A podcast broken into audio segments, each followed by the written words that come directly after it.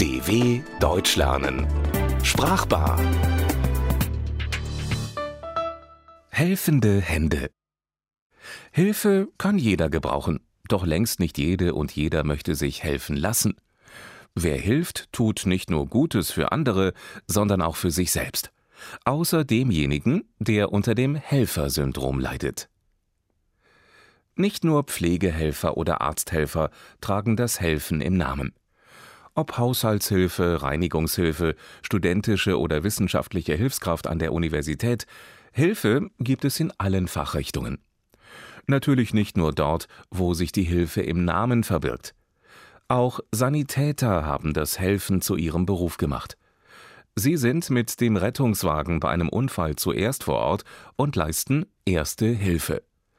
Denn ein Unfall ist besonders tragisch, wenn jede Hilfe zu spät kommt. Doch nicht nur ausgebildete Sanitäter, Polizisten oder Feuerwehrleute eilen zur Hilfe. Schon während der Schulzeit werden Erste-Hilfe-Kurse angeboten und Schülerinnen und Schüler zu Ersthelfern ausgebildet. Spätestens diejenigen, die den Führerschein machen, sind verpflichtet, einen Erste-Hilfe-Kurs zu absolvieren.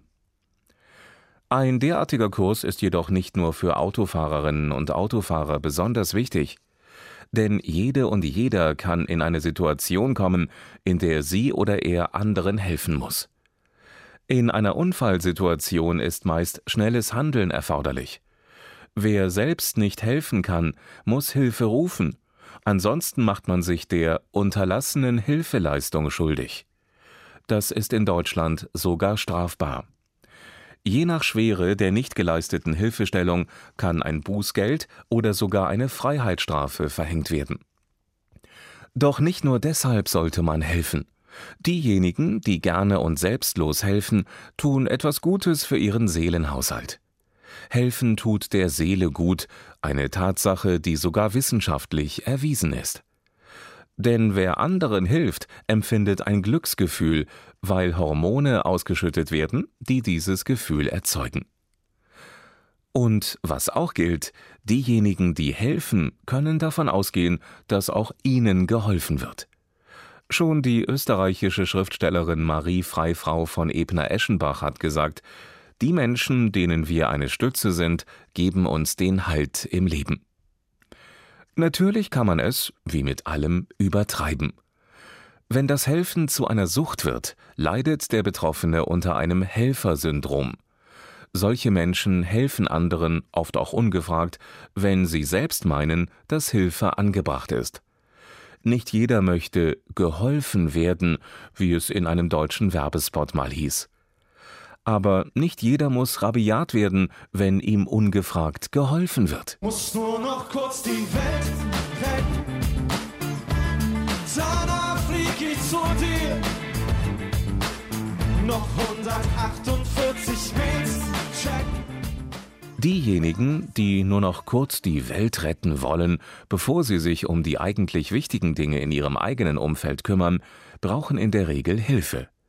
Selten sind reine Tipps hilfreich, eine Therapie, um aus der Aufopferungsfalle herauszukommen, ist wahrscheinlich eher angebracht. Sicherlich willkommen ist Hilfe beim Lernen, besonders für diejenigen, die ihre Probleme mit dem einen oder anderen Fach in der Schule oder Hochschule haben und ihre Prüfung schaffen wollen. Die große Zahl von Nachhilfelehrerinnen, Nachhilfelehrern und Institutionen für Nachhilfe in deutschen Städten ist ein Beweis dafür, dass es eine doch beachtliche Nachfrage nach Nachhilfe gibt. Wer Sprachen lernt, schätzt Übersetzungshilfen, zum Beispiel im Internet. In Sekundenschnelle übersetzen sie unbekannte Wörter und Sätze, ob immer richtig, lassen wir mal dahingestellt. Zumindest sind Übersetzungshilfen ein Hilfsmittel. Ein Hilfsmittel kann etwas sein, das uns dabei hilft, dass etwas leichter von der Hand geht. Bricht jemand sich ein Bein, ist die oder der Unglückliche auf eine Gehhilfe, wie zum Beispiel Krücken, angewiesen, um sich fortbewegen zu können. Um das Kleingedruckte einer Packungsbeilage lesen zu können, muss sich der eine oder andere eine Brille aufsetzen, Denn dem Weitsichtigen verschwimmen ohne Sehhilfe die Buchstaben vor den Augen und der Kurzsichtige kann in der Ferne nichts mehr erkennen. Wer jetzt noch auf Redewendungen hofft, die im Alltag hilfreich sind, den müssen wir leider enttäuschen. Nun ja, zumindest ein bisschen. Denn wie anders könnte es beim Verb helfen sein? Es ist anderen Worten behilflich, um aus ihnen eine Redewendung zu machen, die natürlich so gesehen auch wieder mit helfen zu tun hat. Jemandem auf die Beine helfen, jemandem auf die Sprünge helfen oder jemandem aus der Patsche helfen. DW Deutsch lernen. Sprachbar. Mehr auf dw.com/deutschlernen.